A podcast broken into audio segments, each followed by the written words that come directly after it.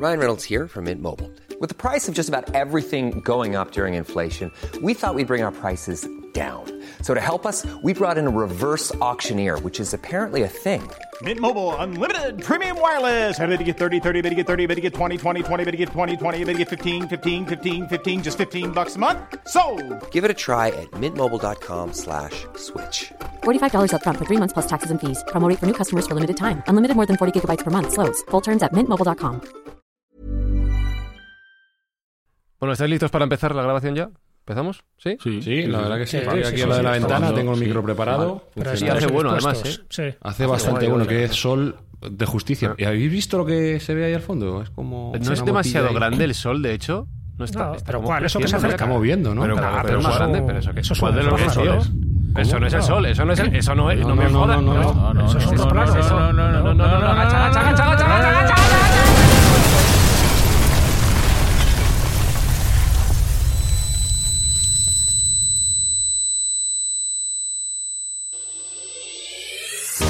Buscamos los límites de la ciencia, el futuro de la tecnología, el alcance de la mente humana. Esto es Mindfats. Espera que me quito. Coño de polvo. Para habernos matado. Bueno, que bienvenidos a lo que queda de Mindfax, eh, donde cada semana buscamos los límites de la ciencia, de la tecnología y de la supervivencia humana en momentos como este. Madre mía. Ah.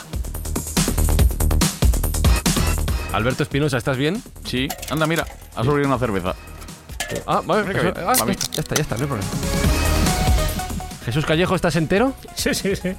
Entero y, y- y dispuesto a, a ver otro acontecimiento, porque ha sido tan rápido que casi no me he enterado. Joder, Todavía me estoy quitando el polvo.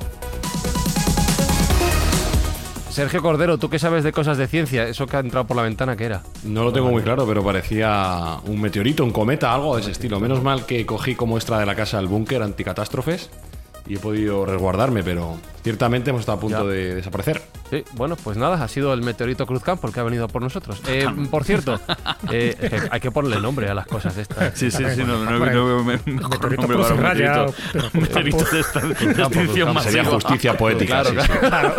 Cosas que acaban. Digo, no voy a seguir con la broma. Sergio Cordero, vamos a recordar antes de empezar con el programa la acción que estamos desarrollando en estas semanas para ayudar a quien realmente lo necesita. Bueno, en esta parte de la temporada, para que mucha gente nos extinga, lo que estamos haciendo es colaborar con la ONG del chef José Andrés, World Central Kitchen. Estamos recaudando fondos a través de las escuchas de nuestros oyentes y próximamente haremos una donación con todo lo recaudado. Bueno, pues vamos a empezar el programa. Si cae alguna cosa más por la ventana, pues nada, ya avisaremos y para que os pongáis a, buen recaudo. Hoy, en Mindfax, hablamos de la próxima extinción. Hi, I'm Daniel, founder of Pretty Litter. Did you know cats tend to hide symptoms of sickness and pain? I learned this the hard way after losing my cat, Gingy. So I created Pretty Litter, a health monitoring litter that helps detect early signs of illness by changing colors, saving you money and potentially your cat's life. Pretty Litter is veterinarian developed, and it's the easiest way to keep tabs on your fur baby's health right at home. Go to prettylitter.com and use code ACAST for 20% off your first order and a free cat toy. Terms and conditions apply. See site for details.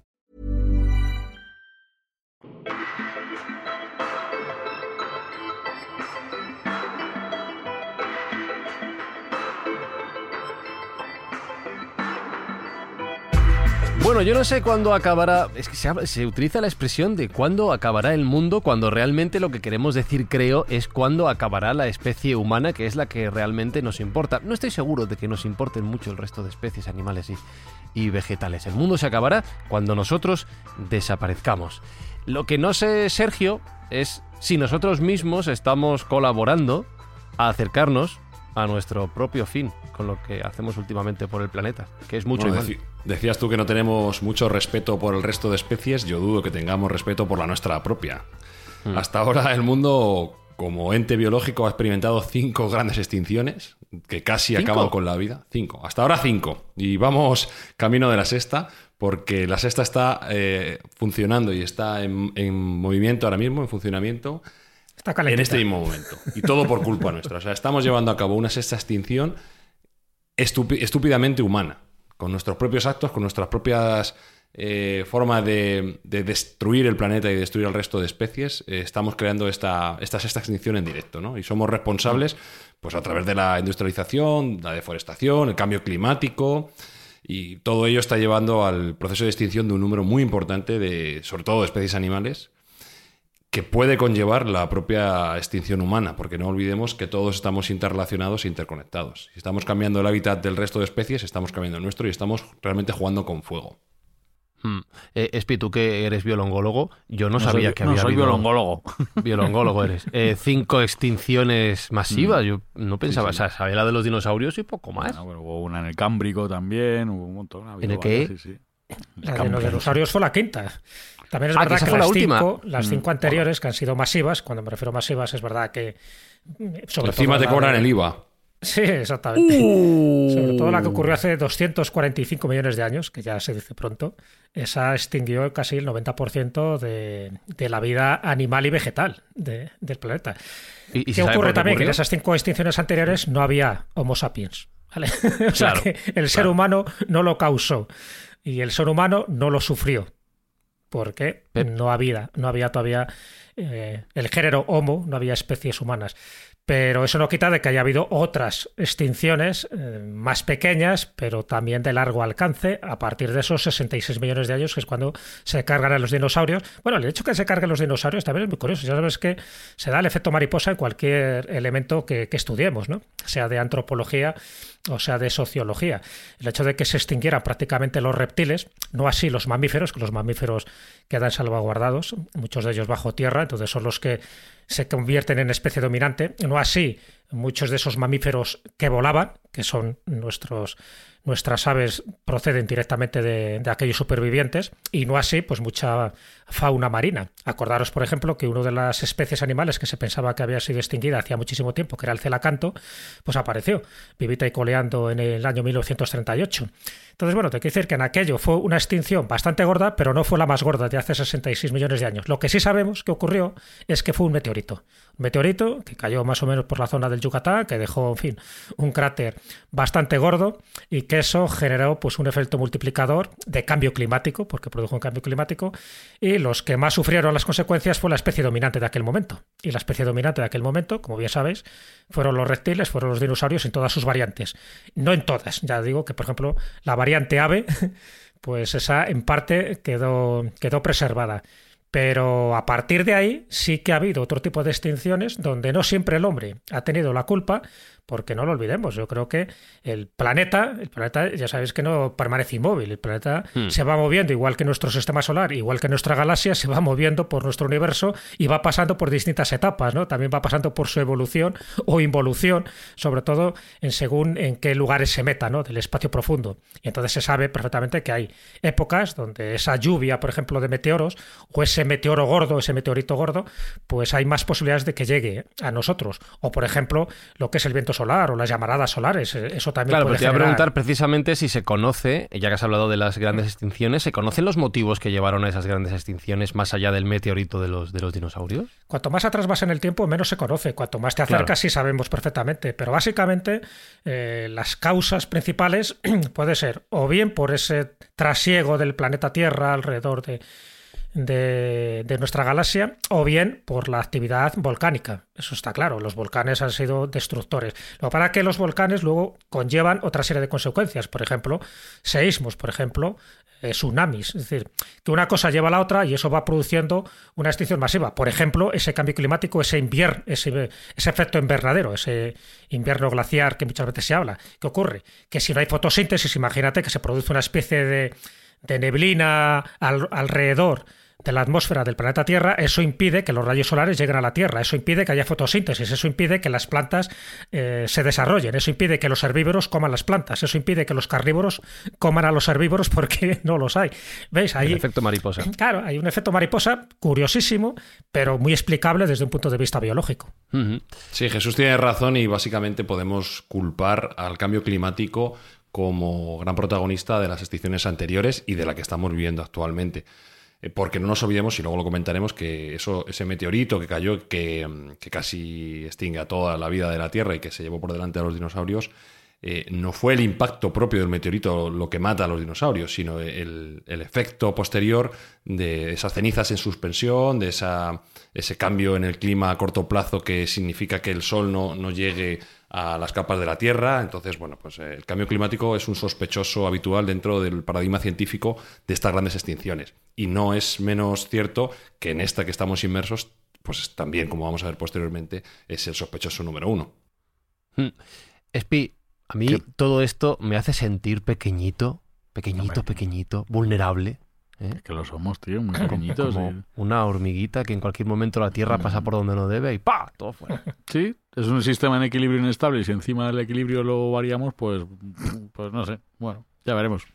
Ojo, qué bien hablas. Pu- ¿Puedes poner música para reforzar la, Musiquita. la palabra que acabas de decir? Qué sistema, bonito, como has dicho, sistema de en equilibrio. Somos un sistema en equilibrio inestable, tío. Es como se nota que eres biolongólogo, de verdad que bien hablas. Ya, tío, como Ana Obregón.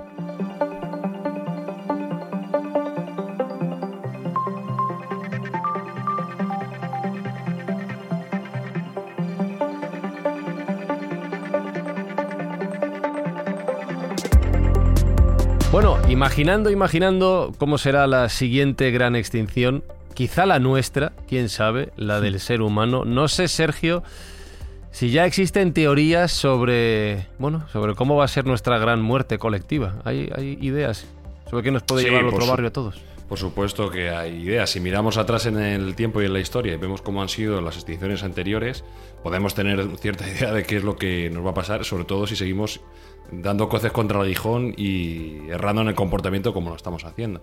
Hay que tener en cuenta que las extinciones normales, por así decirlo, lo que se llaman en, algunos ámbitos científicos la tasa de extinción de fondo, es generalmente lenta. Y también varía dependiendo del grupo de animales. Por ejemplo, para los mamíferos, pues eh, esta extinción normal sería esperable ver morir una especie cada 700 años. ¿Vale? Pero sí es cierto que cuando se suceden periodos de extinción masiva, esa tasa aumenta notablemente. Eh, incluso algunas otras especies están mucho más eh, amenazadas. Por ejemplo, los anfibios. Eh, la tasa real de extinción de los anfibios se cifra en 45.000 veces superior que la tasa de fondo normal para los mamíferos. O sea, los anfibios lo tienen mal. Lo tienen bastante mal. Y lo tienen mal por los motivos que vamos a ir comentando y desgranando. Pero bueno, por ejemplo, el- las redes de transporte modernas, barcos, aviones, trenes, etcétera, que estamos uniendo y haciendo el mundo mucho más pequeño. Esa es la parte positiva.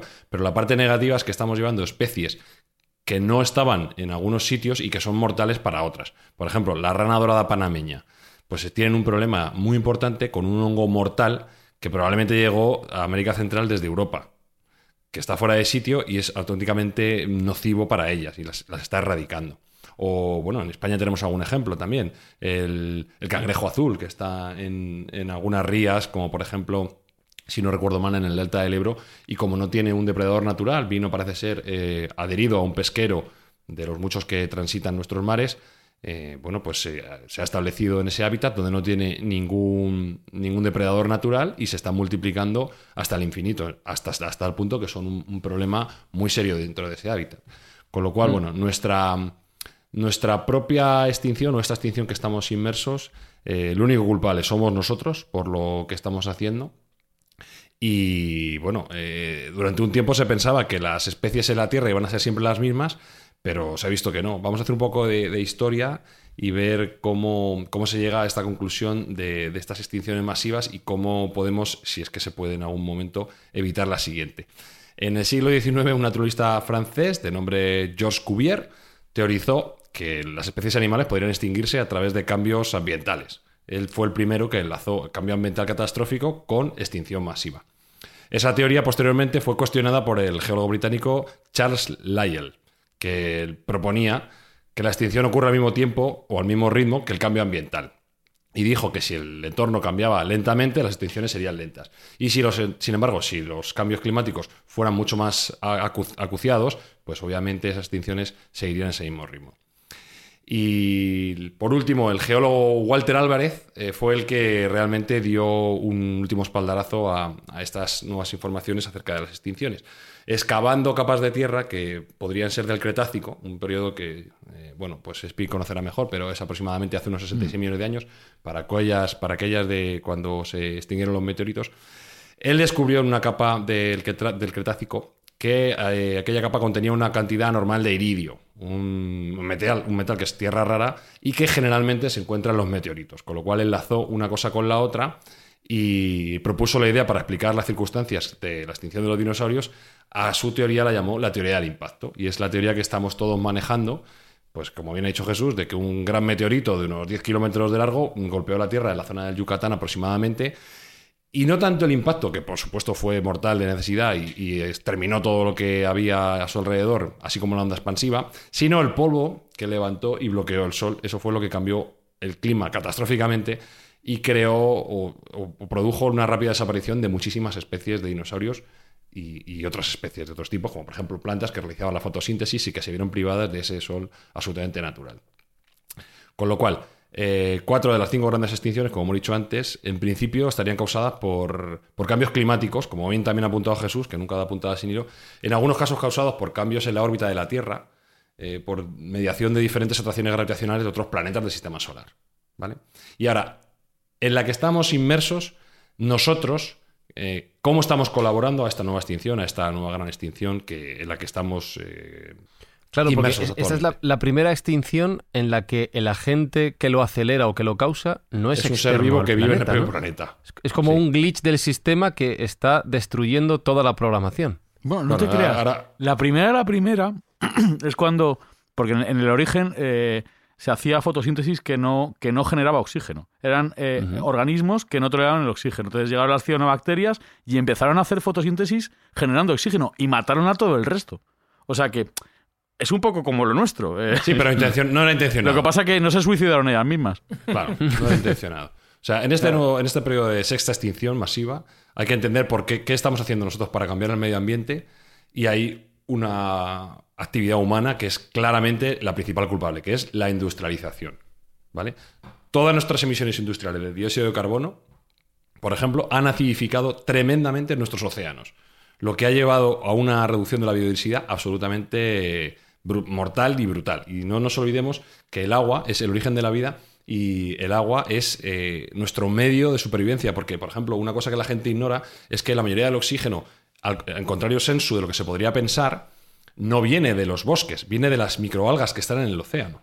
Entonces, si nos cargamos los océanos y acidificamos los océanos, nos cargamos la vida, nos cargamos el oxígeno, nos cargamos absolutamente todo. O sea, el dióxido de carbono, cuando se combina con agua, forma un ácido. ¿Vale? Esto es pura química. Yo soy de letras puras, pero hasta esto, hasta, hasta yo lo sé. Bueno, pues hay varios estudios que han demostrado que nuestros océanos a día de hoy son un 30% más ácidos de cuando empezó la industrialización a finales del siglo XVIII. Un 30% es mucho, ¿eh? Y es un problema especial para varias especies, porque al cambiar la formación del propio océano, se reduce la biodiversidad general. Y hay algunas especies que no tienen capacidad para alimentarse, para reproducirse, siendo algunos de los más perjudicados los calcificadores, los calcificadores aquellos que tienen eh, caparazón, esqueletos externos, eh, exoesqueletos, etcétera. Porque, claro, al cambiarle el, medio en el que viven, pues se ven gravemente perjudicados. Y esto está Como si nos cambia la composición del aire que respiramos, igual. Exactamente, sería una metáfora perfecta. Teniendo en cuenta que los niveles de ácido de los océanos eh, crean niveles reducidos de iones de calcio y carbonato, que son los componentes básicos de estas conchas y, de, estas, de estos bivalvos, si esos organismos no pueden desarrollar esa capa protectora, simplemente se van a extinguir. Entonces, ese es el problema en los océanos. Pero es que también en nuestra atmósfera, el dióxido de carbono es un gas de efecto invernadero, de los tres que hay, junto con el metano eh, y el otro no recuerdo cuál es. Bueno, el caso es que mm, eh, lo que estamos haciendo es... ¿Perdón? El vapor de agua. Ah, no sé si Metano, vapor de agua, CO2.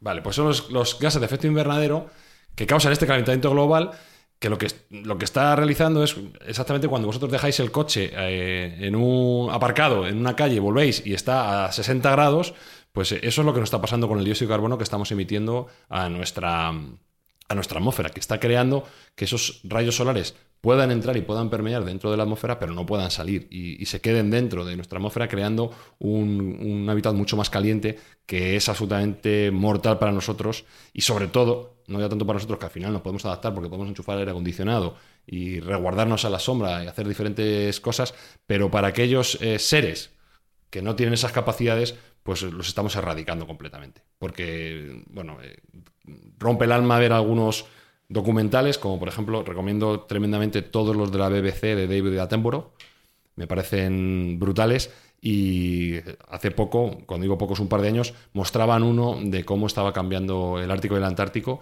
y cómo los osos polares estaban quedando físicamente sin espacio para poder deambular. Y eso estaba afectando también a los pingüinos, estaba afectando a leones marinos, estaba afectando a esa gente. Esos, esos animales no pueden ya esconderse en ningún sitio, porque hasta ahora iban emigrando más al norte, más al norte, más al norte, pero se van quedando ya sin ningún sitio. Entonces, estamos erradicando estas especies y no olvidemos, como he dicho antes, que estamos interconectados. Nuestro futuro es el futuro de las especies que nos rodean. Si dejamos que ellas se, mueran y, y no ponemos remedio, nosotros estamos condenados también a la desaparición. Esto es así. ¡Jo, qué panorama tan bueno! Y, lo malo, Jesús, es que los registros recientes de especies que se han visto extinguidas, supongo que efectivamente por acción del ser humano, es tremenda. Esa lista es alucinante. Es alucinante y va creciendo. Y ahí sí que somos responsables directos de, de la extinción de esta especie, especies animales, incluso especies vegetales también, no lo olvidemos. Lo que pasa es que las animales son como más llamativas, y más si esas especies animales no son insectos, son mamíferos. Y también nos estamos cargando mamíferos, aparte de algún que otro batracio. Bueno, mm, la mayor extinción dentro de lo que ya estamos hablando del ser humano, cuando ya empieza el ser humano a hacer de las suyas, ¿no?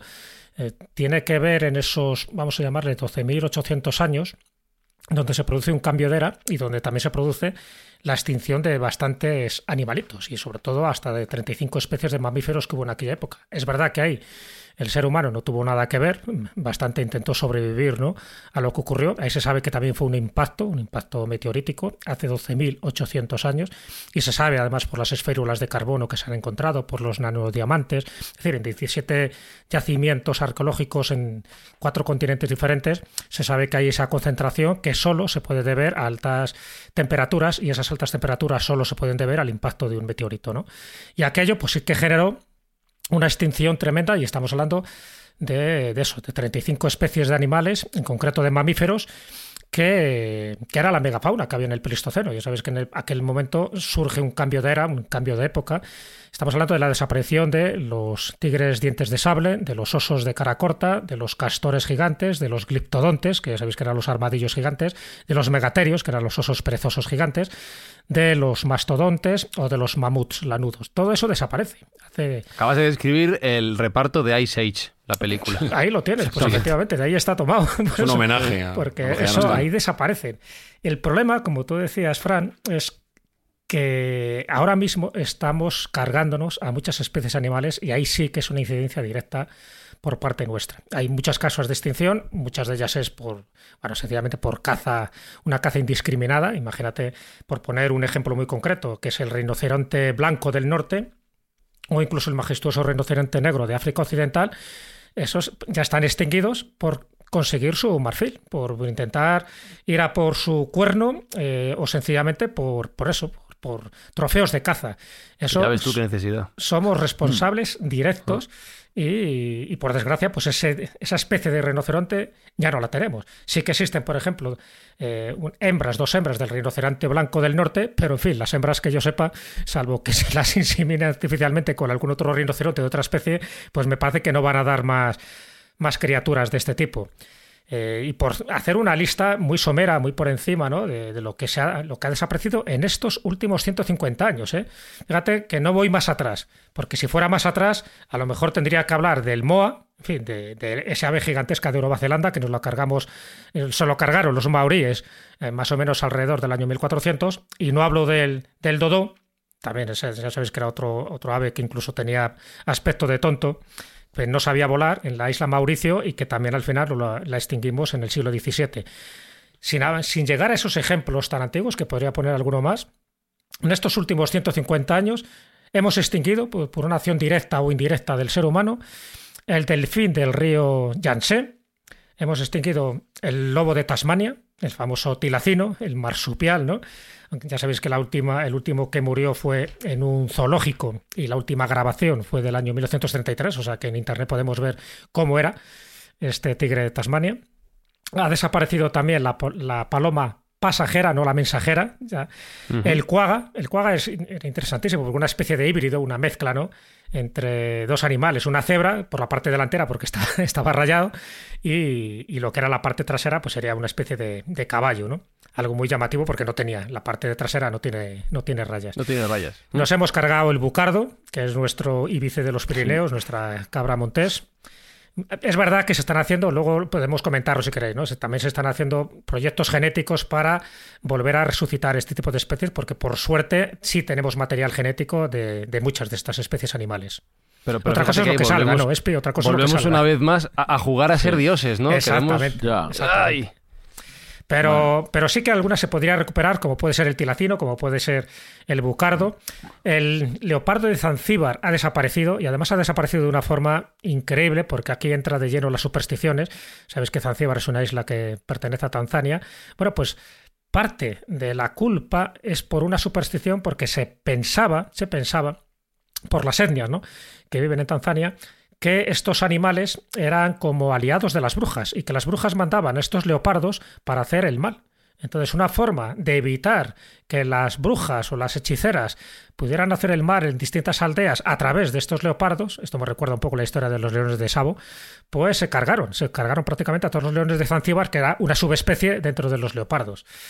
Y bueno, por poner otros ejemplos, la, la, cotorra de Carolina, en Estados Unidos fuera también, la gran mariposa blanca de Madeira, también eliminada, la tortuga gigante de Pinta, Pinta es una isla de Ecuador, también ha desaparecido, o la vaca marina de Stiller, también una especie de dugongo, también nos la hemos cargado. En fin, es, una lista muy rápida y muy somera. La última vivía en cautividad se llamaba George. eso, se ha extinguido hace relativamente poco, como recuerdo la noticia. Claro, ya hace poco, ya hace poco. El solitario George era la, la, última de esas especies. Por eso que estoy hablando solo de los 150 años para atrás, incluso casi menos de esos 150 años. Pero es que esa en concreto a lo mejor ha sido hace 10 o así, ¿eh? Claro. Es verdad que a veces, antes de ayer, ¿eh? hay veces que se dan eh, algunas localizaciones de algún que otro animal que se pensaba que había sido extinguido y que no, que al final pues quedaba como una pequeña colonia eh, apartada, ¿no? O bien en una jungla o bien en lo alto de una montaña, o bien que ha sido filmada y bueno, pues ahí a partir de ahí entran las especulaciones. Pero bueno, en general estos son los que la ciencia, los biólogos y los zoólogos están de acuerdo de que posiblemente hayan ya desaparecido y que su, forma de recuperar en algunos casos pues va a ser muy complicada. Por ejemplo, el sapo dorado, que no lo he comentado, el sapo dorado muere además por una especie de como de enfermedad que tenían en la piel y se considera totalmente extinguido en la zona de Costa Rica, que es donde tenía su hábitat. Eso va a ser muy difícil recuperarle, pero lo que son los mamíferos, los que he contado, posiblemente algunos sí, Digo, por ejemplo, el tilacino se está haciendo algún que otro intento y, por supuesto, con nuestro bucardo y a lo mejor con alguna especie de rinoceronte, como os he comentado.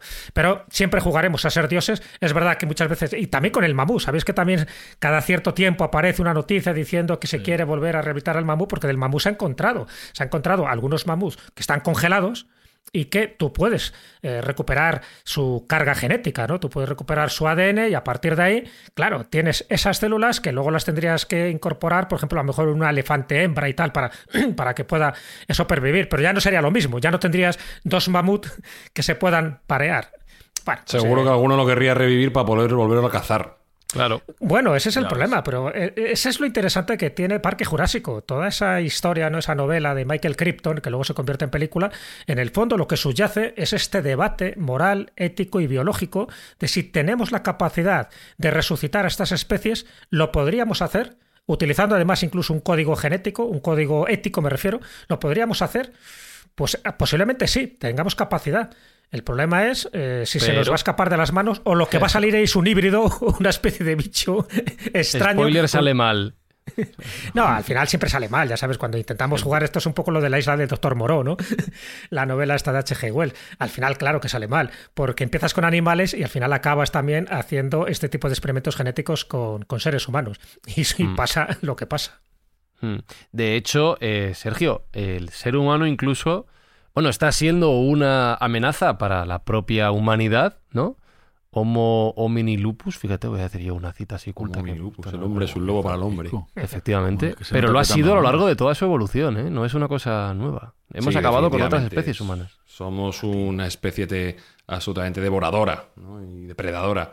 Eh, bueno, yo, como soy peor estudiante que Jesús, quería aportar con las especies que se han extinguido o lo que se estima que se ha extinguido, porque claro, él tiene los nombres, yo voy a sintetizar mucho más rápido y diré que cada año se estima que solo los bosques tropicales, cada año se pierde un 1%, y eso significa 5.000 especies menos al año. Para ahorrar tiempo, 5.000 cada año. Si perdemos un 1%, la cuenta es muy clara cuánto tiempo nos queda de bosque tropical. Hmm. Pues no sé de cuándo será este estudio, pero 90, 80, no sabemos cuánto quedará. Es verdad que la mayoría de las especies en este caso serían más de eso, de insectos, de invertebrados. Es decir, yo he buscado un poco las especies más gordas, las, las más Pero grandes. sabes que tiene repercusión también las luego. Más mediáticas, efectivamente. Si nos estamos cargando las abejas. Eh, sí, Pues bueno, eso ahí es sí que, eso sí es fundamental. Acordaros la frase que dijo Einstein, ¿no? Dice, cuidado, Claro. si nos cargamos a las abejas, eh, se termina la polinización, se te- al terminarse eso se, se terminan también las plantas y termina y por tanto se- la especie humana le queda nada, tres generaciones. O sea, cuando eso lo dice Einstein, cuidadín, cuidadín, porque es cierto que determinadas especies animales como las abejas, con toda la labor que hacen las abejas y toda esa organización social que a veces es para quitarse el sombrero, todo lo que hacen, ahí sí que correríamos un peligro tremendo por lo que hemos comentado al principio, por el efecto mariposa. Y un poco la línea de lo que estaba comentando Sergio y lo que preguntaba Fran, es que no- también nos hemos cargado especies de homínidos. O sea, Sí, sí. Lo que están diciendo los antropólogos. Dicen que hemos convivido cuatro especies humanas del género Homo, cuatro especies con- que hemos convivido y de las cuales solo una se ha mantenido, que es la nuestra, que es la del Homo sapiens, Homo sapiens sapiens. Que es ¿Qué la otras mala. especies? Que es la, bueno, la, la que en principio era la, La- más la más apta. O la más apta o la que tenía más habilidades. Porque nos cargamos y pongo, O la más agresiva, a lo mejor. pongo en, entre- en interrogación. Nos cargamos a los neandertales, que en teoría estaban Mm. más capacitados ¿no? para el medio ambiente, porque eran más fornidos, en fin. Su inteligencia tampoco era, no era eh, inferior a la del Homo sapiens, pero al final, por razones X, desaparecen hace 21.000 años. 21.000 años, ¿eh? no hace 40.000, como han dicho las teorías oficiales. Eh, Nos cargamos a los denisovanos, que ya sabéis que es una especie nueva que se, que se ha encontrado en, la- en las montañas del Altai, en Siberia, que se supone que desaparecieron hace 40.000 años. Y no digo que nos cargamos a los floresiensis, a los de la isla de Flores en Indonesia, porque vivían aislados. Y de hecho, ahí también había un elefante pigmeo que también desaparece. Es decir, que el enanismo que se produce en los lugares que son insulares y pequeños también está estudiado, ¿no? Porque tiendes Claro, a evolutivamente es una disminuir. ventaja. Claro, es verdad, tiendes a disminuir tu altura precisamente para aprovechar mejor los recursos naturales que tienes. Con lo cual, comes menos, te mueves menos, en fin, muchas cosas y te adaptas a la isla. Bueno, pues el floresiensis se supone que desapareció hace 12.000 años. Cuidado, también está esta teoría eh, en polémica porque parece que se han encontrado restos de Homos floresiensis de, de una antigüedad mucho menor, o sea que posiblemente a lo mejor hace 6.000 o 5.000 años desaparecieron los últimos, pero bueno, oficialmente hace 12.000 años, pero ahí sí que no hubo una especie de depredador eh, otra, otra especie humana que sa- los, acabara con ellos. Sin embargo, con los neandertales y con los denisovanos sí que desaparecen, pero aquí viene lo curioso, no desaparecen porque el Homo sapiens los extinga, sino que posiblemente desaparecen por una especie de mestizaje. Sabéis que en nuestro ADN, en nuestro código genético, tenemos una parte de denisovanos y tenemos una parte de neandertal. Entonces hubo cruzamientos, hubo descendientes. Antes de, antes de exterminarlos, nos apareamos con ellos. Exactamente, primero, primero los disfrutas Primero el y luego te polvo los y cargas, luego ¿no? el... Sí. Y una Para- Hay un 4% de, de población humana que tiene genes neandertales. Yo creo que soy uno de ellos, porque esta frente que tengo así, este- este- esta visera ósea que tengo, Ah, no frente es. despejada creo, es de típico de sapiens. los inteligentes.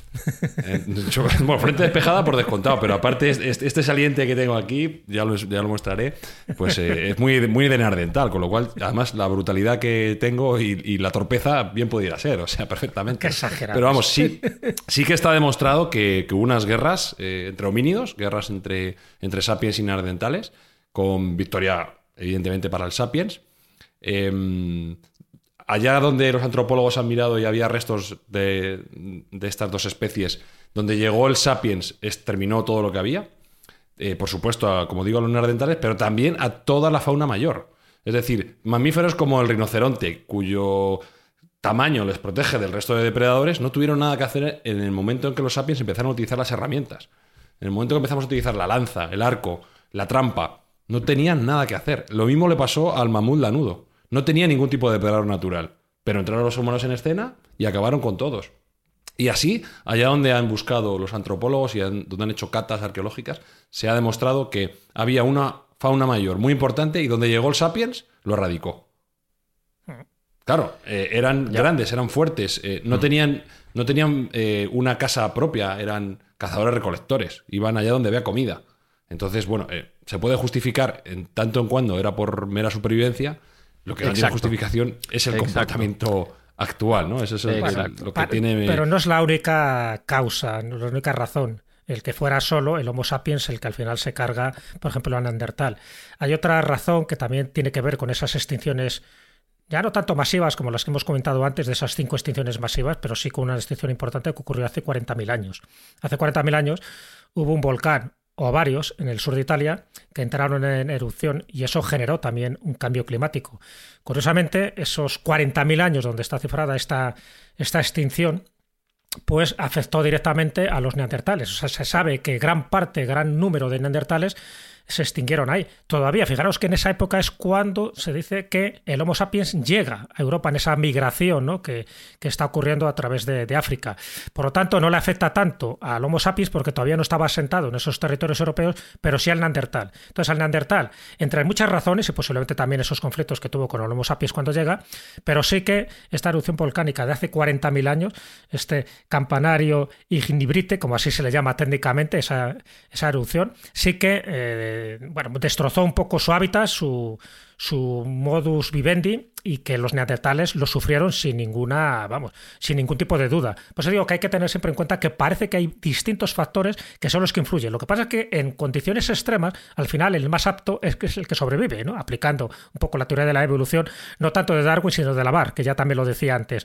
Entonces, bueno, pues puede ser que el Homo sapiens, por lo que fuera, o bien porque no estaba justo en el momento de esa, de esa catástrofe, o bien porque se adaptó mucho mejor a ese cambio climático, sobrevivió y sin embargo el Neandertal no es que desaparezca eh, justo en ese momento, en esos 40.000 años, pero sí se sabe que en esos 40.000 años si empieza su declive hasta que se encuentran los últimos restos de neandertales, como sabéis, pues en ciertas zonas de Europa y sobre todo pues en Portugal y sobre todo pues en casi y muy cercano también a España, ¿no? Porque los neandertales estuvieron aquí en España, como bien sabéis, y muchas de las pinturas rupestres que se atribuyen a los Homo sapiens hoy se sabe que posiblemente fueron atribuidas a los neandertales porque tienen una antigüedad ni más ni menos que de hace 60.000 años. En fin, que todo esto lo que nos está haciendo reescribir la historia, todo esto lo que nos hace pensar es que las catástrofes naturales son más naturales de lo que nos imaginábamos, pero que ahora es verdad que el componente humano está acelerando ese proceso de destrucción. Y me pregunta a Sergio es, porque hay un debate ahora científico, es decir, si es verdad que si vamos camino de la sexta extinción,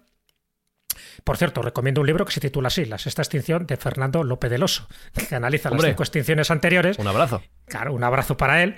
Y, habla de las causas que pueden generar esta sexta extinción. Pero ya sabéis que hay dos teorías. Y esa es la, la pregunta que le quiero hacer a Sergio.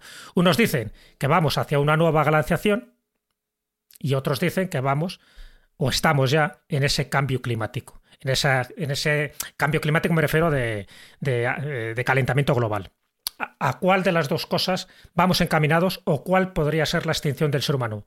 ¿Volvemos una nueva glaciación y nos moriremos congelados o nos derretiremos poco a poco si es verdad que el CO2 va haciendo unas concentraciones tan masivas como más de las 400 partes por millón como hay ahora, que son potencialmente peligrosas?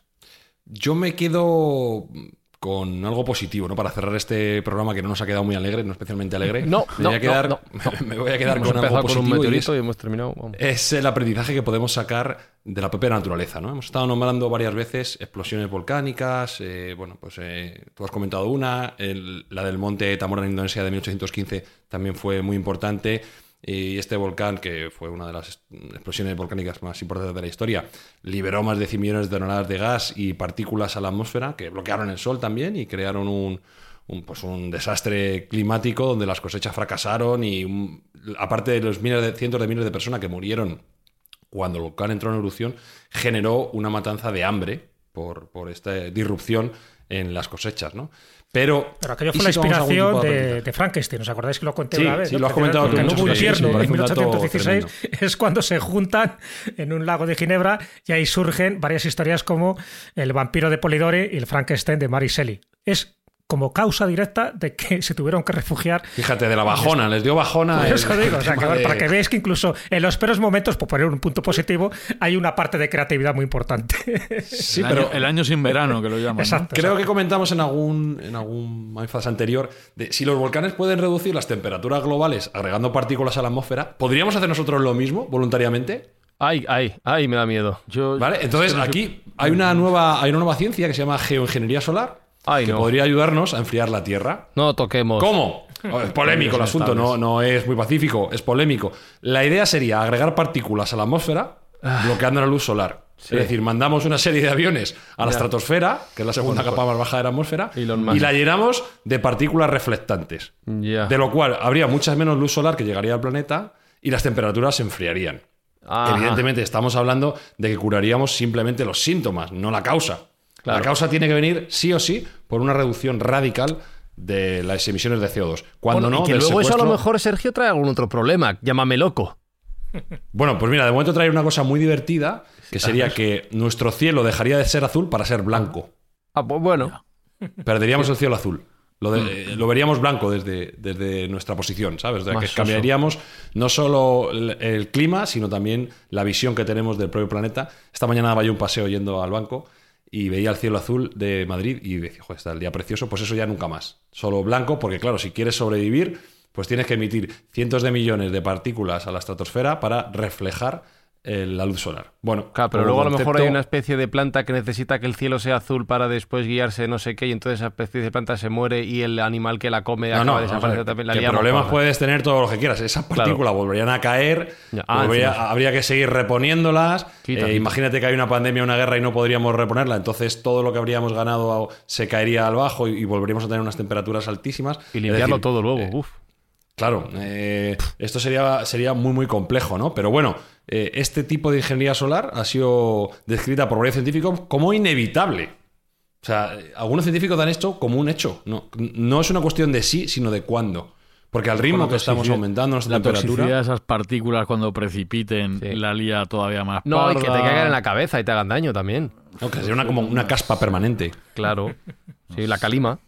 ¿No? Sí, sí, una calima chunga. No lo sé, pero desde luego alguna solución tenemos que darle. Evidentemente, en la solución que da Bill Gates, que a mí me parece una persona siempre interesante de escuchar y, de leer, es eh, que hagamos un cambio radical en nuestra política humana, eh, que reduzcamos al mínimo posible, incluso de forma negativa, las emisiones de CO2.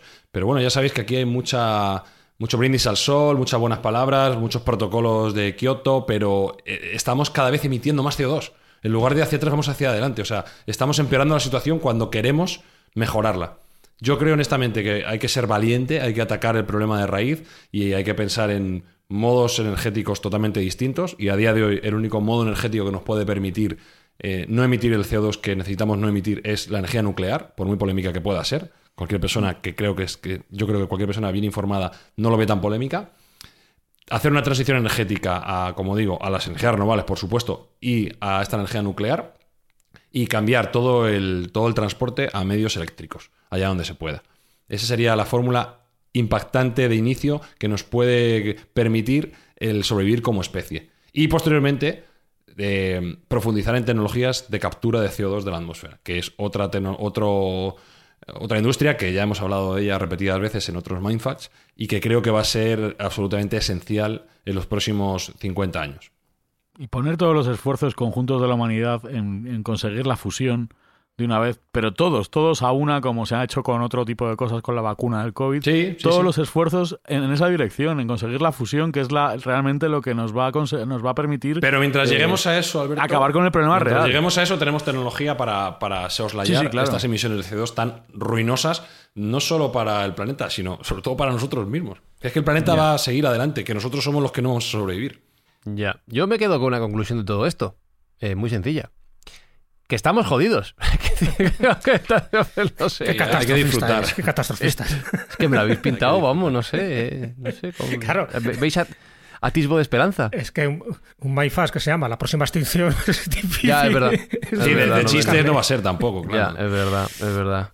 Hmm. Bueno, pues no sé si tenéis algo más o extinguimos el programa, pero yo ya me he quedado Bueno, planchado. Escucha, Sí. hay un mensaje positivo. Ah, vale, por Si Es que realmente, yo de verdad, realmente, realmente es la extinción del ser humano. O sea, la vida continuará, lo- nos lo cargaremos, acabaremos con nosotros mismos. Y luego la vida seguirá porque ha seguido. En las en diferentes extinciones que ha habido, la vida ha seguido. Será de otra manera, será sin nosotros, pero el planeta no se va a acabar. Eso sí que estoy convencido. A no ser que venga un pedazo de meteorito y lo parta por la mitad. Claro, pero por nosotros no va a pasar nada, va a seguir la vida. La vida resurgirá a su manera. Si en Acuérdate- Chernobyl resurgió, Acuérdate de la película Soy Leyenda, cómo estaba Claro. Nueva York, lo bien que estaba, solo Qué creo que eran 10 peliculón. años después de la extinción de- del ser humano. eh, pues eh, en su estado natural más esplendoroso. Al final es cierto que nosotros, la, la Tierra no nos necesita a nosotros, pero nosotros sí necesitamos a la Tierra. Y eso es lo que no estamos cuidando. Sí, al final es nuestra casa. Así que se ha hecho además estudios, ¿no? Si el ser humano desapareciera de la faz de la Tierra, por lo que sea, por, eh, por un virus, por ejemplo, y que dejara intacto el resto de animales y, y el resto de plantas, más o menos en 200, 300 años, en muchas zonas no habría prácticamente huella de que el ser humano ha hecho ahí una construcción, porque quedaría totalmente devorado, o bien por la jungla, o bien por la naturaleza, o bien por lo que fuera, ¿no? Entonces, es como que la, la naturaleza se regenera, la vida se manifiesta de distintas maneras, y que al no haber un depredador, en principio natural, como sería el ser humano, eh, en pocos siglos, en pocos siglos, prácticamente el planeta no dejaría huella, salvo que hubiera un arqueólogo del futuro, no de algún otro planeta, no dejaría huella de que ha habido una- un tipo de construcción humana.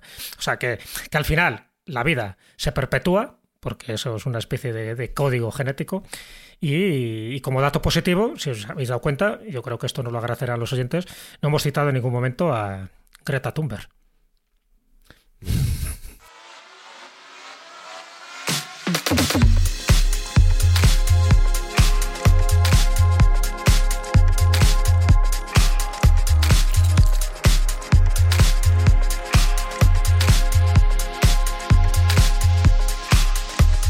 sorprendido ese girito final, Jesús. No eres tú muy de soltar tortazos así. ¡Paz! ¡Hala, No, toma, Greta! Porque es verdad que parece que siempre hay que citarla, hay que mencionarla, para, o bien para criticarla, o bien sencillamente pues para elogiarla.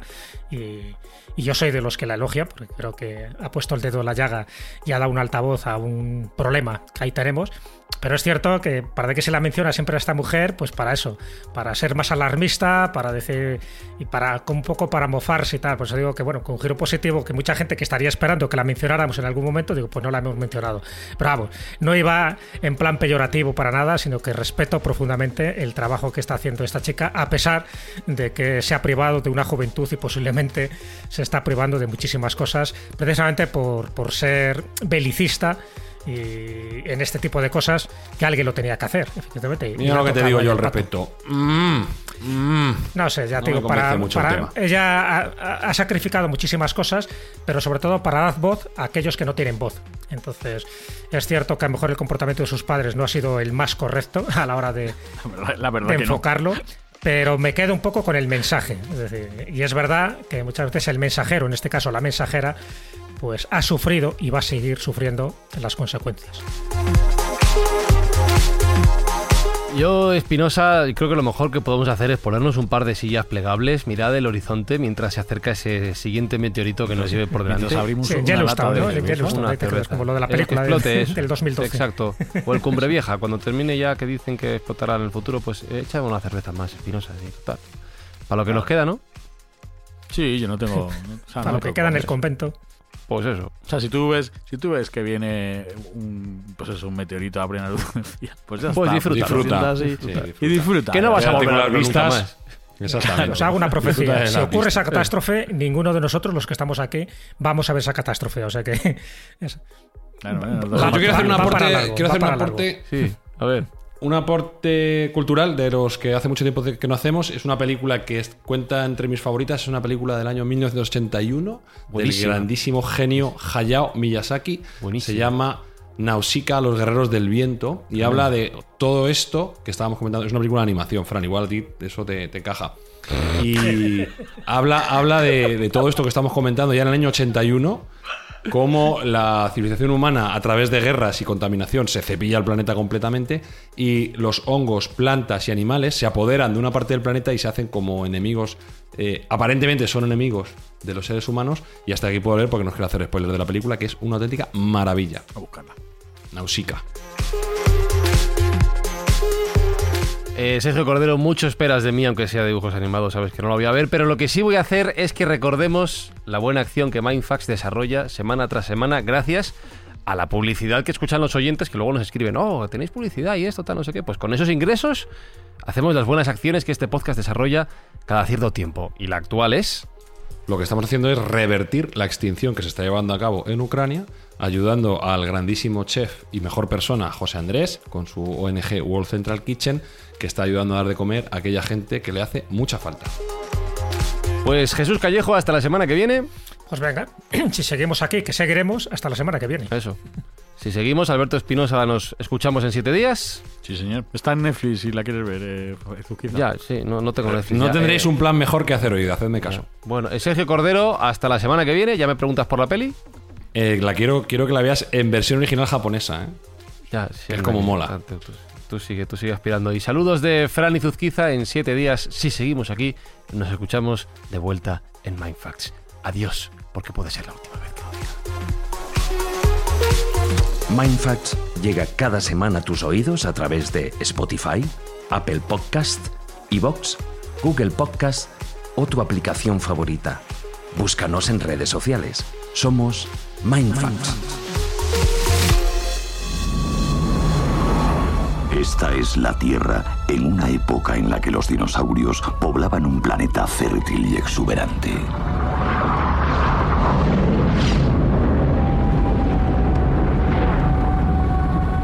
Una roca de apenas 10 kilómetros de diámetro alteró ese orden para siempre.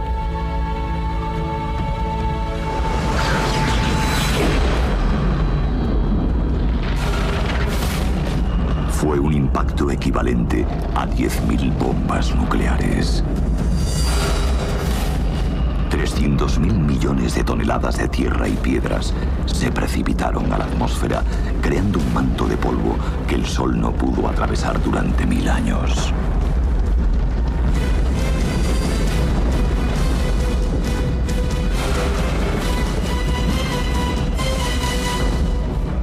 Sucedió antes. Volverá a suceder. La pregunta es, ¿cuándo?